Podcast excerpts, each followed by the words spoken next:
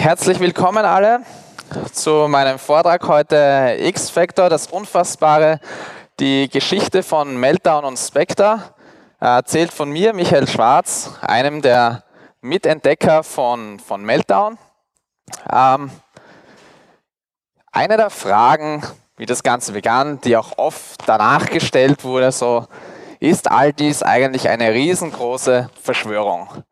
Die Zeitungen schreiben, diese Sicherheitslücke existiert seit vielen, vielen Jahren in Intel-CPUs. Niemand hat die bis jetzt gefunden und dann plötzlich gibt es vier unabhängige Teams, die das innerhalb von so kurzer Zeit, innerhalb von sechs Monaten, alle gleichzeitig unabhängig entdecken. So, das klingt alles nach einer riesengroßen Verschwörung, sagen zumindest manche. Also schauen wir uns das Ganze an und wir machen das so, wie das auch im Fernsehen immer passiert, mit einem Evidence Board. Das heißt, in der Mitte, wir haben Meltdown und Spectre, unsere zwei Sicherheitslücken. Und wir wollen mal schauen, wie es zu dem Ganzen kommt. Wie sind diese Vernetzungen? Wie schaut das mit den Leuten untereinander aus? Wie hat es zu denen geführt, dass die entdeckt worden sind von mehreren Teams in kurzer Zeit? Wir haben hier auf, der einen Seite das Team der TU Graz, von dem ich auch ein Teil bin, mit Stefan Mangard, Moritz Lipp und Daniel Gruß und eben mir. Wir sind alle Forscher auf der TU Graz. Und dann gibt es da noch eine, eine Person, von der man nicht allzu viel weiß, die immer wieder in den Newsbeiträgen vorkommt, die oft erwähnt wird, oft allerdings auch nicht. Und das ist Anders Vogt. Und wer genau anders ist, das kommt nie so klar raus in, diesen ganzen, in der ganzen Berichterstattung. Ist er eigentlich auch ein Forscher, ist ein Hacker, macht er Dinge privat während der Arbeitszeit, man weiß es nicht so genau. Und da gibt es aber eine Verbindung zwischen Anders und uns. Ähm, Daniel hat mit Anders Black Hat äh, USA gemeinsam was präsentiert, was sie unabhängig voneinander wieder mal entdeckt haben, dann beschlossen haben, zusammenzuarbeiten und es gemeinsam auf der Black Hat zu präsentieren. Und Anders macht all diese Sachen in seiner Freizeit, äh, macht einfach Research, wenn ihm gar langweilig ist. Und das ist nicht die einzige Verbindung zu Anders, die wir haben. Und Anders war einer dieser Leute, die einen großen Beitrag zum Meltdown geliefert haben. Ohne den wäre es schwer, das zu entdecken. Wir haben auch gemeinsam mit ihm auf einer akademischen Konferenz publiziert, nicht nur auf einer Hacker-Konferenz, was auch wieder für ein bisschen die akademische Seite von Anders spricht, obwohl er damit eigentlich nichts zu tun hat. Und noch einmal gibt es diese, diese Verbindung hier, das heißt, wir haben eine ganz starke Verbindung. Auch ich habe bereits mit Anders auf der Black Hat präsentiert. Und gemeinsam mit Anders Vorarbeiten, mit Anders Ideen, äh, konnten wir dann den Durchbruch erzielen und Meltdown entdecken. Und was macht man, wenn man so eine Sicherheitslücke entdeckt? Als Forscher, äh, man meldet das natürlich in einem Responsible Disclosure Verfahren an einen Hersteller, also an Intel. Das war natürlich unsere erste Sache, die wir machten. Wir entdeckten das Ganze an einem Sonntagnachmittag, äh, haben beschlossen, äh, sollte man mal an Intel melden, schreiben den E-Mail und schauen, was weiter passiert. War wieder interessant, das war Sonntag, langweiliger Sonntag. Äh, Daniel, Moritz und ich, unabhängig voneinander, sitzen zu Hause im Computer und haben die Idee, wir könnten ja mal anders Ideen ausprobieren. Und plötzlich, wieder unabhängig voneinander, hat es bei allen drei von uns funktioniert. Dann haben wir uns zusammengeschlossen, das Ganze noch verbessert, äh, jeweils gegenseitig verifiziert, dass wir da keinen Fehler machen, weil zuerst war natürlich so, hm, das kann eigentlich gar nicht funktionieren. Solche Fehler dürften nicht existieren. Nachdem aber mehrere von uns das hatten, haben wir beschlossen, das muss wohl wirklich so sein und haben das Ganze an Intel reported. Intel hat uns dann geantwortet, ah, danke, wissen wir schon. Äh, und zwar von mehreren anderen Gruppen, die das auch innerhalb dieser Responsible Disclosure Periode äh, gleichzeitig herausfanden. Und da gab es ein Team aus Deutschland von einem Startup, ähm, äh, die das unabhängig entdeckt hatten, wiederum auf, auf Anders Blogbeitrag, den er zu der Idee schrieb. Dann hatten wir noch Google, Google Project Zero, die an solchen Dingen forschen. Äh, hier Jan Horn, der das Ganze entdeckt hat bei Google, zufällig aus einer ganz anderen Richtung. Und ein weiteres akademisches Team äh, um Paul Kotscher, der zusammen mit Yuval Yarom und Daniel Genkin auch genau diese Sachen entdeckt hat und die alle das auch an Intel reported haben in einem ziemlich gleichen Zeitraum, das sich teilweise nur um einen Tag unterschied. Und das heißt, wir wurden auf einmal verbunden von Intel. Und die interessante Sache war, das waren alles nicht Unbekannte für uns. Es gab da auch weitere Verbindungen. Zum Beispiel ähm, in dem Zeitpunkt, wo wir Meltdown fanden, hatten wir eine Kollaboration mit dem anderen akademischen Team um Yuval Erom zum Thema Rowhammer. Das heißt, wir kannten ihn bereits gut und waren sehr erfreut darüber, dass wir mit denen wieder arbeiten konnten. Und Yuval Yarom war auch davor kein Unbekannter, weil er war nämlich der PhD-Proposal-Prüfer von Daniel. Also hatten wir auch da wieder eine weitere Verbindung.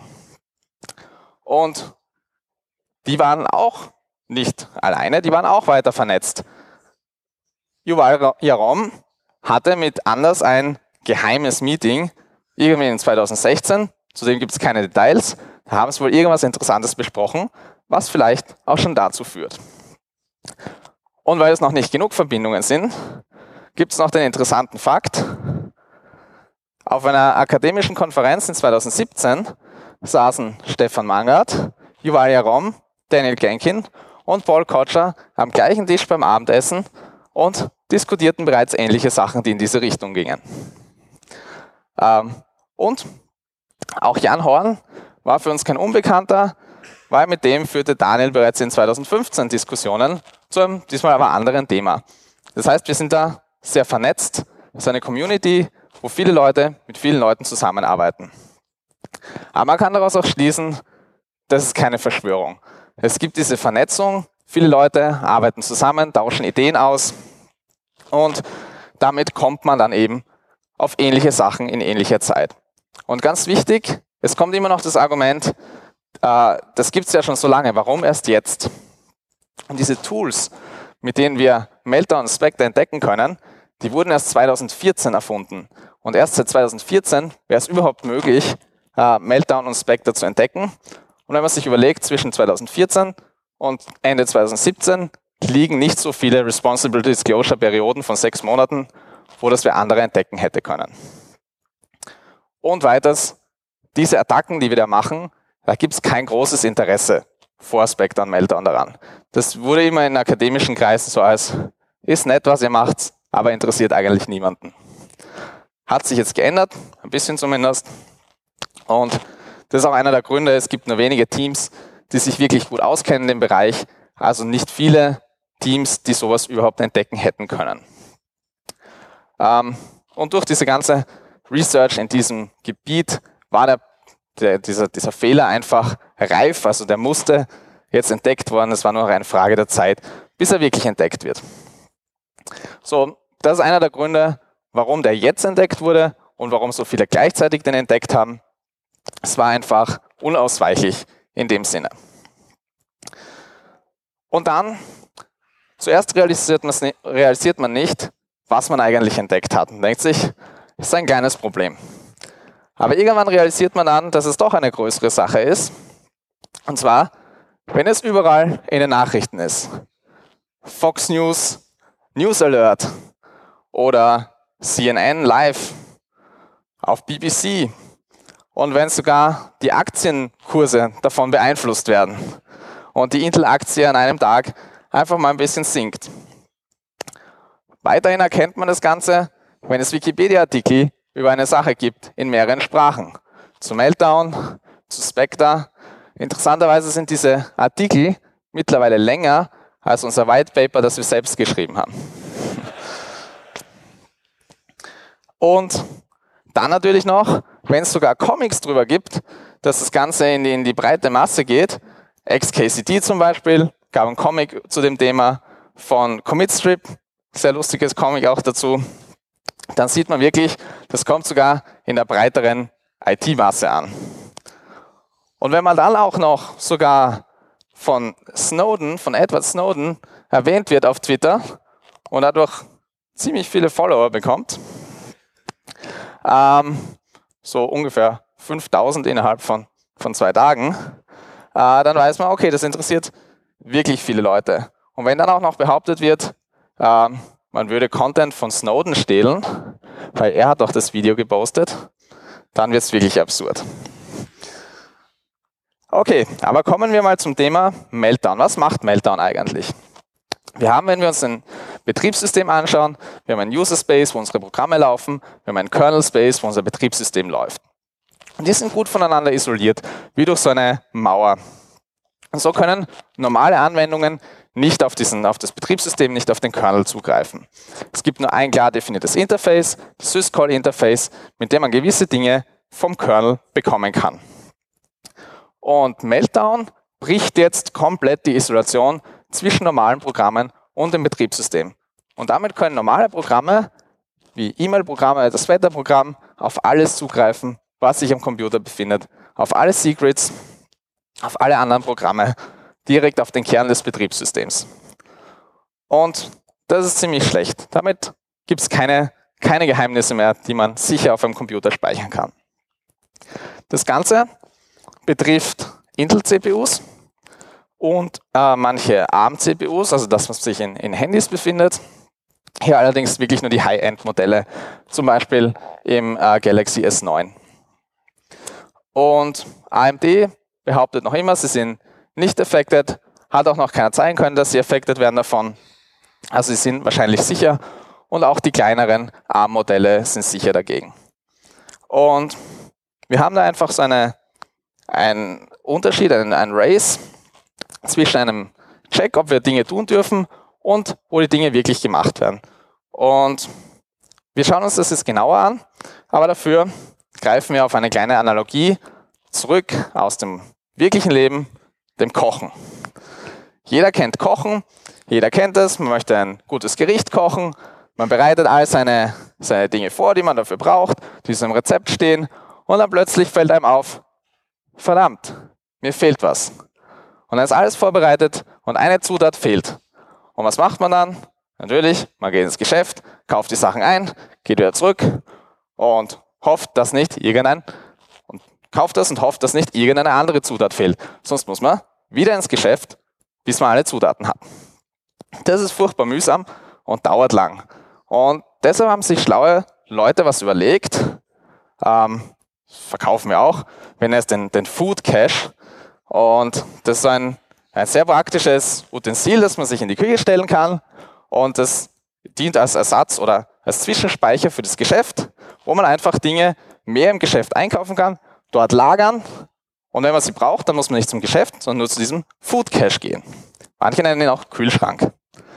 Ähm, das gleiche Prinzip haben wir auch bei Computern.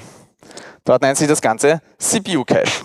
Und wenn wir jetzt einfache Anweisungen haben, wir laden irgendwie äh, Daten aus dem Speicher, dann schaut die CPU zuerst nach, liegt das bereits in meinem Cache, habe ich diese Daten zur Verfügung? Und wenn nicht, muss es den langen Weg zum Arbeitsspeicher gehen, die Daten dort holen und speichert sie danach im CPU-Cache.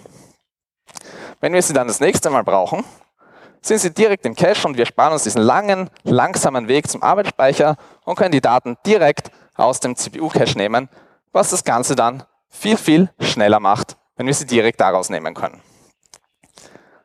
Basierend darauf haben sich Leute aber auch überlegt, man könnte es doch ausnutzen für Angriffe.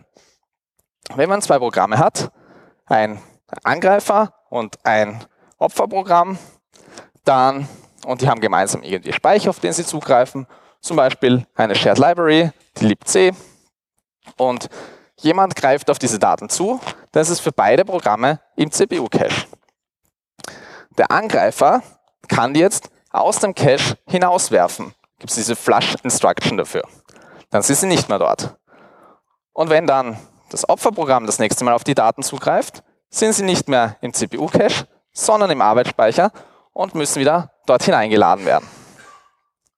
Und der Angreifer kann jetzt im nächsten Schritt auch auf diese Daten zugreifen und erkennt dann, wenn er die Zeit misst, wie lange es dauert, auf die Daten zuzugreifen, ob die wieder im CPU-Cache sind, dann ist es schnell. oder ob die noch äh, im Arbeitsspeicher sind, dann ist es langsam und kann damit daraus schließen, ob das Opferprogramm auf diese Daten zugegriffen hat oder nicht. Das heißt, der Angreifer kann erkennen, welche Daten ein anderes Programm verwendet. Das ist die Flush-and-Reload-Attacke, die wir dann auch benötigen für den Meltdown-Angriff. Okay, wieder zurück zum Kochen. Das ist spannender. Jeder kennt es, man kocht ein Rezept und man folgt es Schritt für Schritt von oben nach unten. Und dann ist auf einmal letzter Punkt im Rezept und da steht, das fertig gekochte Gericht muss jetzt mit gekochten Erdäpfeln serviert werden.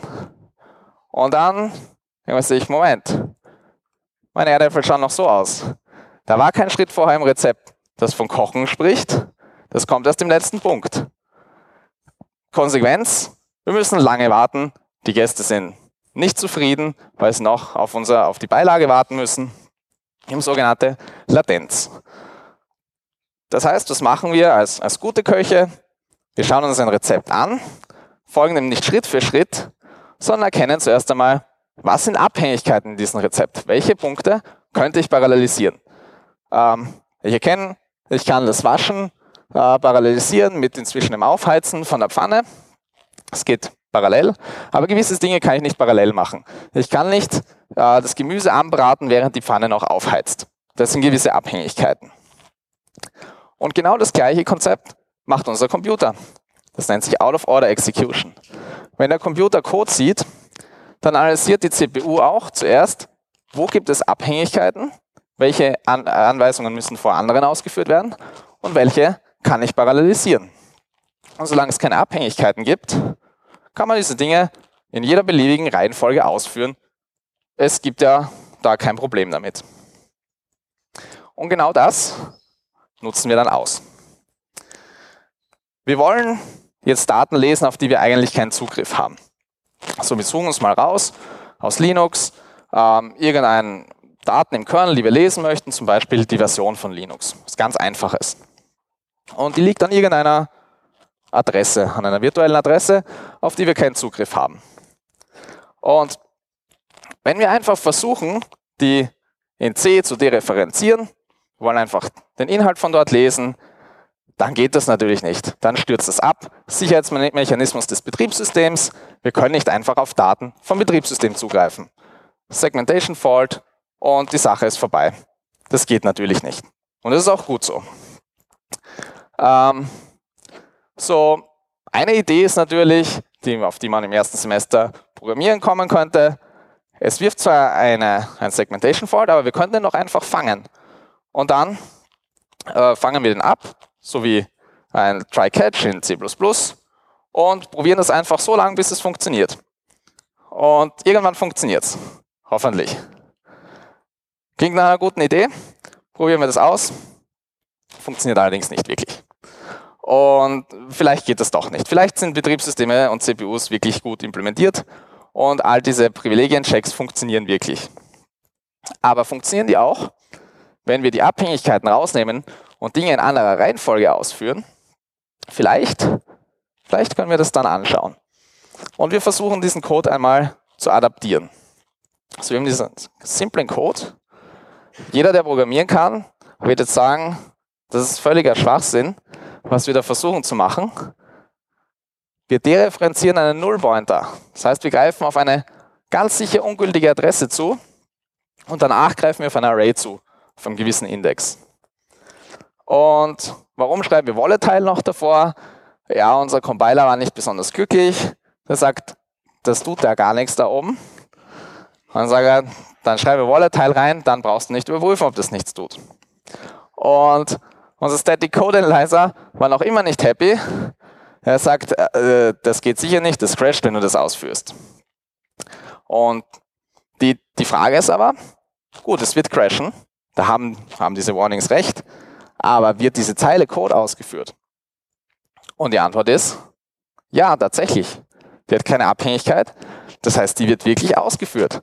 Und wir können das sehen, indem wir diese Flaschen-Reload-Attacke machen, die vorhin beschrieben, wo wir erkennen können, ob auf Daten zugegriffen wurde.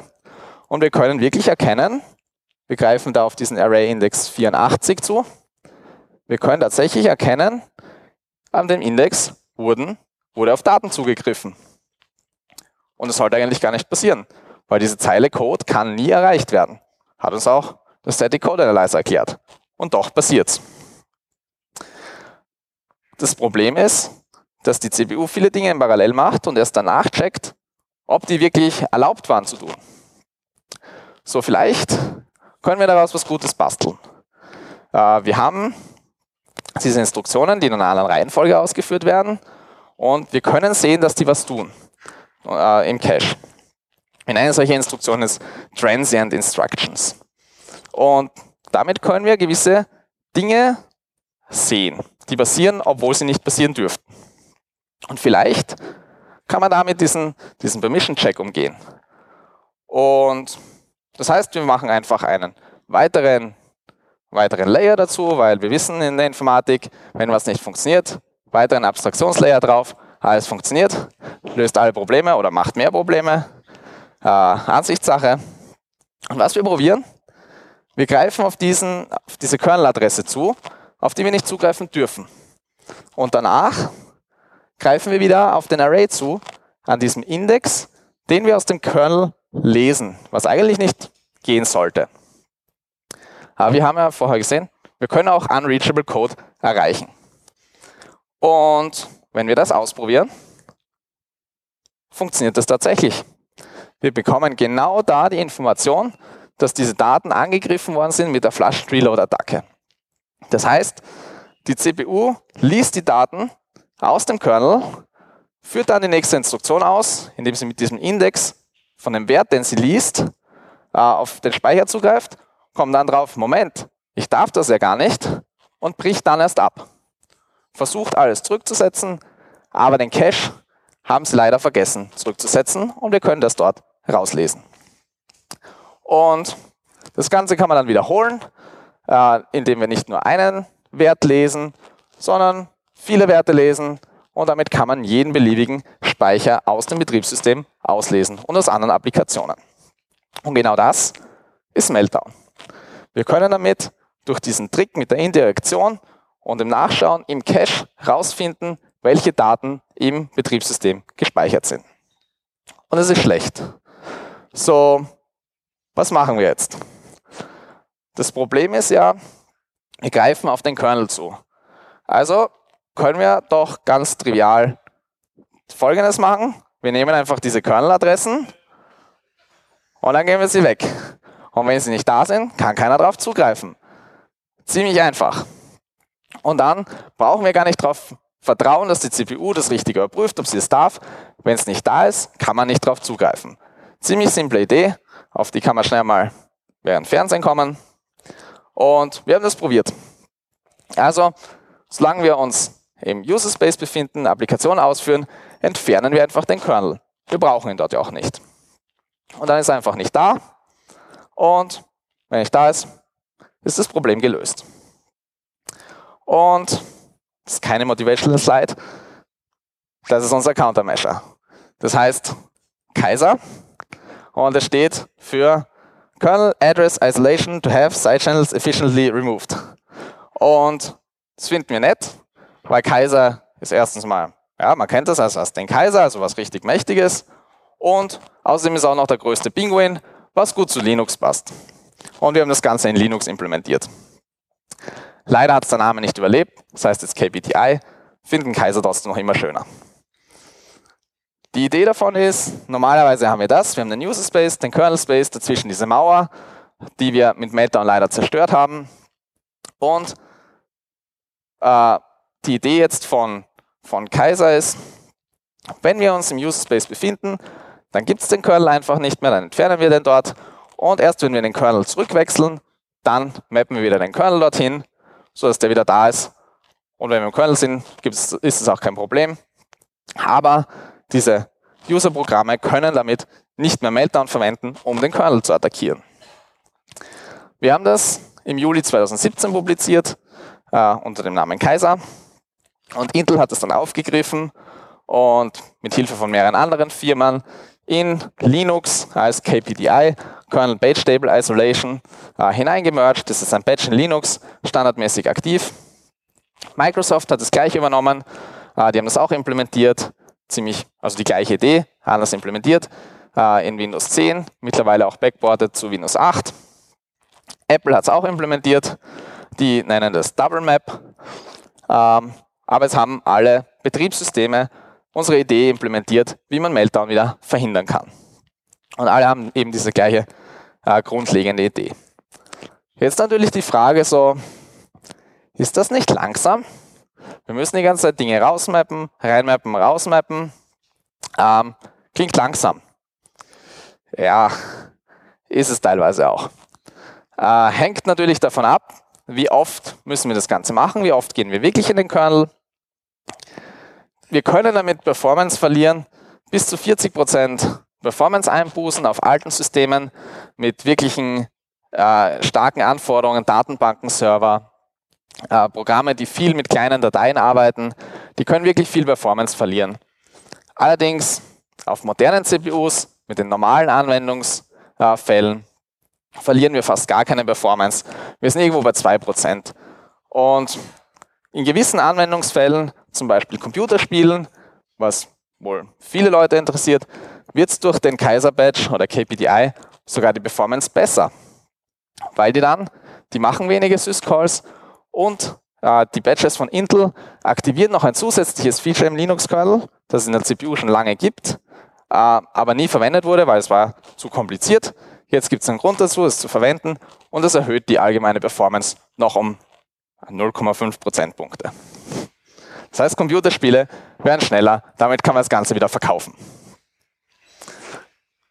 Das heißt, Meltdown ist erledigt auf gepatchten Systemen, ist Meltdown kein Problem mehr.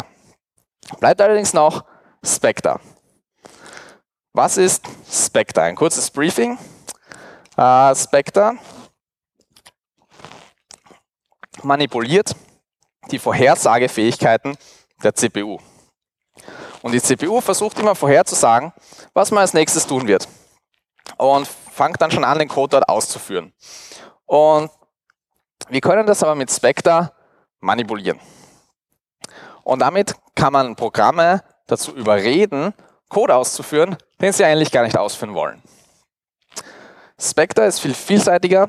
Es geht auf Intel-CPUs, es geht auf AMD-CPUs, es geht auf vielen ARM-CPUs, also auf vielen Handys. Am Raspberry funktioniert es nicht, aber auf vielen Handys funktioniert das Ganze.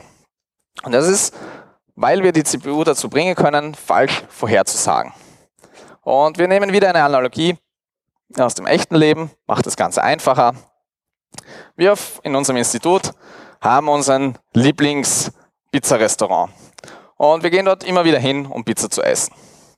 Und wenn wir dort hingehen, dann bestellen wir meistens das Gleiche. Das schaut uns aus, wir bestellen eine Pizza Prosciutto, eine Pizza Fungi, Diavolo, Diavolo, Diavolo, Diavolo. Und das ist ziemlich immer das Gleiche. Das heißt, wir rufen dann an meistens, sagen, wir brauchen einen Tisch für sechs Personen.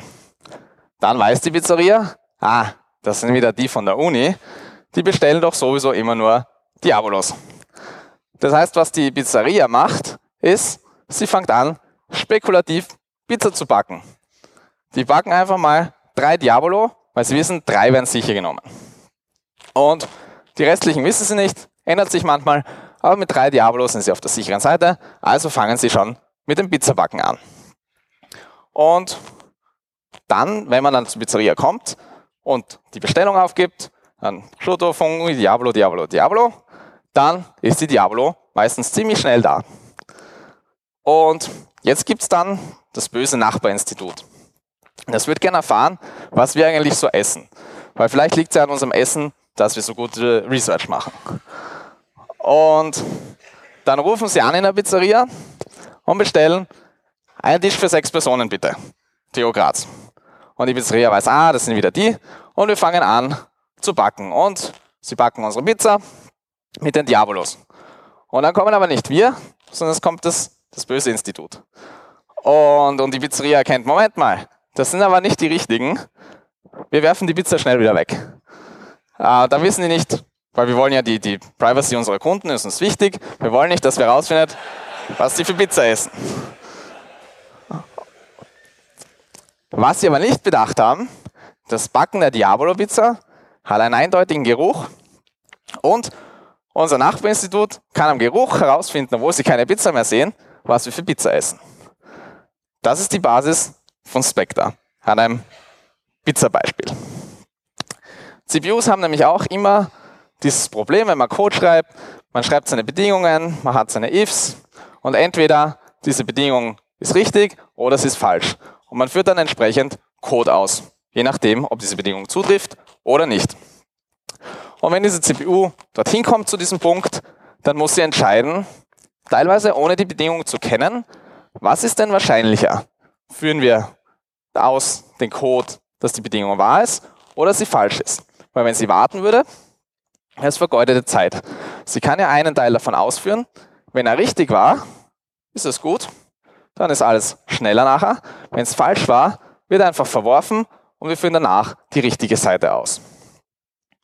Und wenn wir uns das Ganze in Code anschauen, für Spectre, dann haben wir da hier so Daten, zuerst normale Daten im und dann haben wir einen geheimen Key, den wir auf keinen Fall auslesen dürfen. Und deshalb prüfen wir auch, wir haben so einen Index, der vom Benutzer übergeben wird und wir prüfen, ob der Ja nur auf den Text zeigt und nicht auf diesen Key kommen kann. Und wenn er innerhalb von diesem Textteil ist, dann greifen wir mit den Daten wieder auf so ein Array zu, genau gleich wie beim Meltdown, wo wir dann prüfen können, ob diese Daten äh, zugegriffen wurden oder nicht. Und sonst machen wir nichts. In der Mitte sehen wir die Vorhersage der CPU, die zuerst keine Ahnung hat, was passieren wird. Und wir greifen zu auf den ersten Index, lesen den ersten Buchstaben. Diese, die CPU hat keine Ahnung, was passiert, spekuliert einmal, dass die Bedingung nicht erfüllt ist und führt diesen Code-Teil aus. Dann kommt man zur Bedingung, kommt drauf, naja, 0 ist schon kleiner als 4, der wäre richtig und dann führt die CPU eben den Code-Teil aus. War falsch spekuliert, kein Schaden davon. Dann wird auch die Vorhersage der CPU abgedatet und äh, die CPU weiß, okay, letztes Mal war die Bedingung wahr. Und dann können wir das wiederholen und auf all die gültigen Dinge zugreifen. Die CPU spekuliert dann, okay, es war ja immer wahr vorher, es wird wohl jetzt auch wahr sein. Wir können das wiederholen und wiederholen. Und die CPU ist sich immer mehr sicher, wenn wir zu diesem Code-Teil kommen, diese Bedingung war immer wahr, die wird wohl immer wahr sein. So klassisch österreichisch, war immer so, warum soll man es ändern? Und dann greifen wir aber zu, auf einmal auf einen Index, auf den wir nicht zugreifen dürften. Und wir sehen ganz klar, 4 ist nicht kleiner als 4, wir sollten da reingehen. CPU sagt, oh, war immer wahr, also gehen wir da rein, führen den Code aus und es wird wieder Code ausgeführt, der uns äh, Dinge über die Daten verrät, den Inhalt über die Daten. Die CPU kommt dann drauf, ups, war falsch, führt dann den Teil aus, aber wir haben die Daten bereits mit dieser Flush- and Reload-Attacke wieder auslesen können. Und die CPU aktualisiert natürlich, sagt so, war fast immer wahr und einmal war es falsch, also spekulieren wir das nächste Mal wieder in die Richtung. Das können wir eine Zeit lang machen und kriegen damit alle geheimen Daten raus, weil Code ausgeführt wird, der nicht ausgeführt werden sollte. Und das ist Variante 1. Und Variante 2 ist ziemlich ähnlich. Da muss man schon ein bisschen mit C++ zu tun haben. Ja, wir können zum Beispiel ein, ein Tier machen, eine Klasse, ein Tier und es ist ein Vogel. Und der Vogel hat so eine Methode, äh, oder jedes Tier hat so eine Methode, um sich fortzubewegen, eine Move-Methode. Und wenn ein Vogel Move macht, dann wird er vermutlich fliegen und nicht schwimmen. Die meisten Vögel. Und die CPU weiß nicht, was ein Vogel macht, wo er auch, und spekuliert mal in irgendeine Richtung. Kommt dann drauf, ah nein, ein Vogel fliegt und schwimmt nicht und führt dann das aus und die Vorhersage von der CPU ist dann, wenn es ein Vogel ist, wenn wir daherkommen, ich weiß nicht, was es ist, aber wenn wir daherkommen, dann rufen wir Fliegen auf, weil es war immer Fliegen. Und spekuliert damit richtig. Und wenn wir jetzt aber diese, diesen Vogel durch einen Fisch austauschen, äh, dann kriegt die CPU das nicht mit, kennt den Unterschied nicht, weiß, wenn es daherkommt, Okay, wenn es sich bewegt, dann fliegt es. Aber es ist ein Fisch, die fliegen meistens nicht. Und die richtige Seite wäre Swim. Die CPU führt aber wieder falschen Code aus, aus dem wir dann irgendwelche Daten rauslesen könnten als Angreifer. Ist ein bisschen komplizierter, äh, ist jetzt nicht notwendig, da die Details zu verstehen. Wichtig ist zu verstehen, mit Spectre kann man einen eigenen Speicher lesen äh, und es ist wie ein Hypnotiseur. Man versucht einfach, das Programm, das man attackiert, davon zu überzeugen, einfach den Speicherinhalt herzugeben, indem man es in eine Richtung hintrainiert und sagt, machen wir das, das, das, das. Und das Programm will das eigentlich gar nicht machen, aber an irgendeinem Punkt bekommt man damit die Daten raus. Und vom Ausnutzen wieder sehr ähnlich, man verwendet wieder diese Flush and Reload Attacke. Das Problem ist, wir können das nicht so einfach beheben. Äh, Kaiser funktioniert nicht, weil wir andere Programme dazu überreden und nicht das Betriebssystem. Und es ist sehr schwer, das zu beheben. Und der triviale Ansatz, der von vielen vorgeschlagen wurde, ganz einfach. Wir deaktivieren das einfach. Ähm, brauchen wir ja nicht spekulative Ausführungen. Wenn wir das machen würden, dann kann man nicht falsch spekulieren. Die CPU führt immer nur das Richtige aus. Das Problem, wir verlieren damit massig an Performance und wir werden wieder zurück in den 90er Jahren von der Performance. Weil alles, was wir an Performance bekommen heutzutage, ist durch die spekulative Ausführung. Und wie können wir das überhaupt machen? Geht gar nicht. Ist fix tief in der CPU drin, kann man nicht einfach deaktivieren. Das heißt, wir brauchen andere Methoden. Brauchen unsere Ghostbusters, um unseren Spectre-Geist loszuwerden. Und der Vorschlag war, es gibt Funktionen, die das Spekulieren stoppen der CPU. Und wir können die ja überall einfügen in unserem Programm. Jedes Mal, wenn wir ein if haben, fügen wir so eine Instruktion ein, die heißt lfans, auf, auf PCs und auf Handys heißt die CSDB. Und danach spekuliert die CPU einfach nicht mehr weiter. Kostet natürlich massiv Performance, funktioniert aber. Ähm, damit waren Leute nicht zufrieden, nicht ganz zufrieden. Äh, Google hat und an Microsoft, die haben versucht, das Ganze zu implementieren in den Compiler, weil als Mensch macht man das natürlich nicht. Versuchen zu erkennen, welcher Code-Teil ausgenutzt werden kann und das Ganze zu automatisieren, aber es funktioniert nicht. Compiler können das einfach nicht gut genug erkennen, welchen Code-Teil man ausnutzen kann und welche nicht. Das heißt, man müsste es als Programmierer machen und das schaut nicht so schön aus. Also wenn man so einen einfachen Code hat normalerweise und man einfach auf einen Wert in einem Array zugreift, man prüft zuerst, ist der da drinnen im Index und greift dann drauf zu. Normaler Code und wenn man dann jetzt mit den neuen Speculation Barriers schreiben würde, dann schaut das Ganze so aus. Besteht nur noch aus Pointern und Makros und ist sehr, sehr unleserlich. Das heißt, Leute sind nicht besonders zufrieden damit. Aber im Moment trotzdem die beste Methode, um Spectre V1 zu verhindern. Ähm, das heißt, wir müssen es aber überall einbauen, wir müssen überall verstehen, was ausnutzbar ist. Automatisch geht es nicht. Das heißt, das Ganze ziemlich schwierig umzusetzen in der Realität und kostet viel Performance.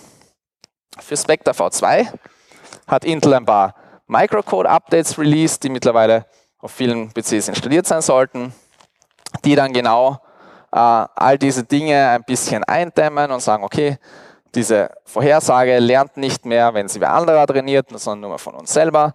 Und Programme können nicht mehr die Vorhersage des Betriebssystems trainieren und so weiter ein paar Details, ähm, die das Ganze ziemlich eindämmen sollten und viel schwerer machen auszunutzen. Hilft allerdings nichts gegen das Beispiel auf den Folien. Und die Alternative kommt von Google eine Compiler-Extension namens Red ein und die haben einfach beschlossen, wir ersetzen jeden Indirect Call durch dieses Code-Konstrukt und das ist jetzt sicher. Und muss man auch nicht verstehen, äh, für die Interessierten, die können sich das anschauen. Da geht es darum, dass sie keine direkt mehr irgendwo hin äh, Funktionen aufrufen, sondern die Idee ist, den Stack zu manipulieren und dann nur noch von einer Funktion zu returnen, die man gar nicht aufruft. Und dann kommt man dorthin, wo man eigentlich hin äh, die Funktion aufrufen will. Also eigentlich ist es komplett umständlich und wird, so schaut Angriffscode aus. Wenn man sich CTFs anschaut, verwendet man solche Dinge. Und Google versucht das jetzt überall reinzubringen und in normale Programme zu haben. Auch das hat ziemlich viel Performance Overhead, gewisse Probleme und braucht auch noch zusätzlich das Microcode Update. Also auch da schaut es nicht so so gut aus mit den Countermeasures gegen Spectre Variante 2. Auf ARM kann man im Prinzip gar nicht viel tun. Da gibt es diese Möglichkeiten gar nicht. Es gibt einen eigenen Linux-Kernel und der resettet einfach alles, wenn man in den Kernel geht. Ähm, das kostet aber ziemlich viel Performance. Da verliert man mehrere hunderte Nanosekunden bei jedem Switch. Das heißt, alles wird sehr langsam. Ist leider auch die beste Lösung für Handys. Und dann gibt es natürlich noch viele Vorschläge. Viele Leute glauben, sie haben gute Ideen, die dann aber leider nicht ganz durchdacht sind zum Verhindern. Sie sagen, okay, wir brauchen für dieses Flush and Reload ja ganz genaue Timer, um Zeit zu messen. Wir können die einfach nicht mehr, nicht mehr haben in der CPU, wir verbieten die einfach. Funktioniert nicht. Erstens brauchen wir mal Timer und zweitens kann man sich seine eigenen Timer bauen, indem man einfach einen CPU-Core verwendet, man hat ja ganz viele, der einfach eine Variable die ganze Zeit hochzählt, so schnell wie möglich, man verwendet das als Timer. Dann auch so für Flush and Reload braucht man die Flush Instruction, verbieten wir die. Also, ja, das bringt auch nichts. Wir können die auch emulieren. Da gibt es auch Methoden dafür. Und dann machen wir die, okay, wir haben einfach keine Secrets mehr im Betriebssystem. Wir, wir, wir speichern nichts, was nicht jeder lesen darf.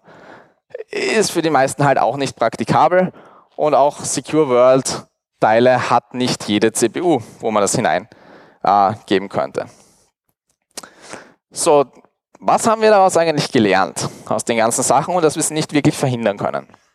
Wir haben diese Dinge lange ignoriert. All diese Software-Side-Channels haben wir jahrelang ignoriert.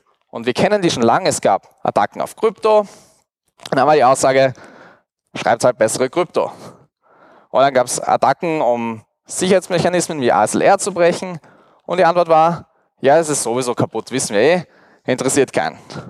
Und dann gab es Attacken auf Trust Zone und SGX, diese sicheren Umgebungen.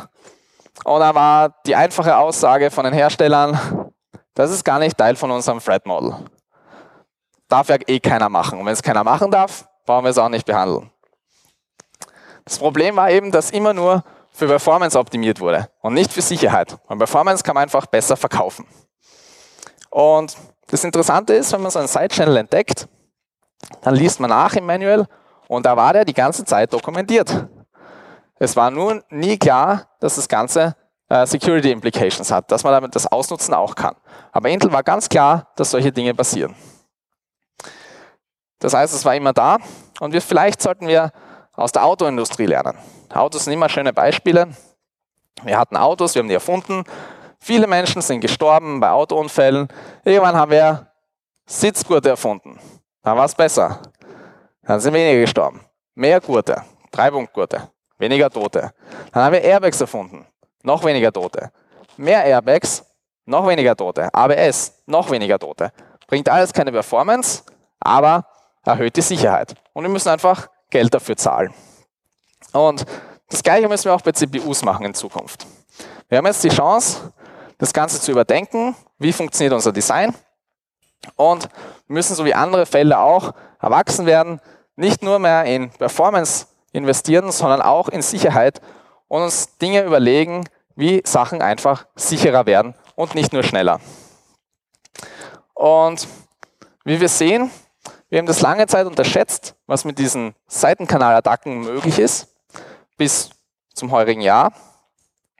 Und wir sollten wirklich darauf Wert legen, dass wir Sicherheit in unseren Produkten haben und auch die Hersteller dazu bringen, mehr in Sicherheit zu investieren. Weil wir kaufen auch nicht das schnellste Auto, das nur aus Holz besteht, sondern wir wollen auch gerne ein sicheres Auto, um nicht drin zu sterben. Und das Gleiche hätten wir gerne auch bei CPUs. Wir wollen nicht nur die schnellste CPU, wir wollen auch, dass unsere CPU, wenn sie was macht, die ganzen Dinge sicher macht. Und nicht nur schnell. Schnell ist natürlich immer schön. Das war also die Geschichte von Meltdown und Spectre. Und wie es bei X-Factor so ist, die Frage, haben wir das Ganze frei erfunden oder ist das wirklich passiert? Und das Ganze ist wirklich passiert. In Ende letzten Jahres, Anfang diesen Jahres in mehreren verschiedenen Orten hat sich so, und zwar ziemlich genauso, nicht nur so ähnlich, äh, tatsächlich so zugetragen. So, vielen Dank und falls wir noch Zeit haben für Fragen, keine Zeit für Fragen, Aber ich bin dann noch draußen, falls wer Fragen hat. Dann vielen Dank fürs Zuhören.